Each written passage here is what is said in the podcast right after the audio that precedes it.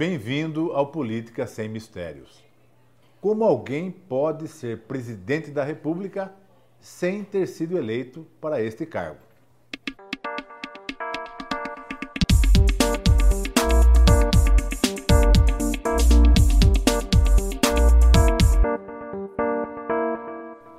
A Constituição brasileira estabelece como se dá a sucessão presidencial no caso de afastamento temporário ou no caso de vacância, renúncia, morte.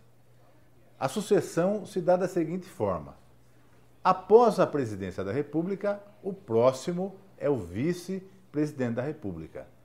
O seguinte é o presidente da Câmara dos Deputados. O próximo, o presidente do Senado Federal. E depois, o presidente do Supremo Tribunal Federal.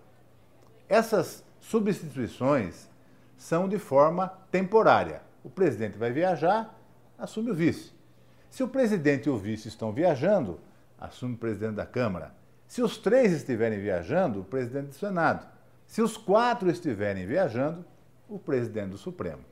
Mas quando a vacância é definitiva, aí o vice-presidente da República assume.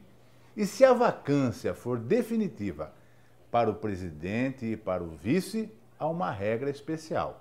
Se isso ocorrer nos dois primeiros anos do governo, nós teremos uma nova eleição direta, todo mundo votando novamente para escolher o presidente e o vice.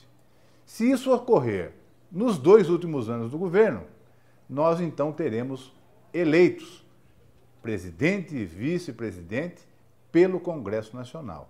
É a fórmula que a nossa Constituição estabelece para que não haja uma solução de continuidade. E sempre temos alguém para responder para o cargo mais importante do país, que é a presidência da República. Você tem alguma dúvida? Se tiver, mande para cá. Aqui a política é sem mistérios.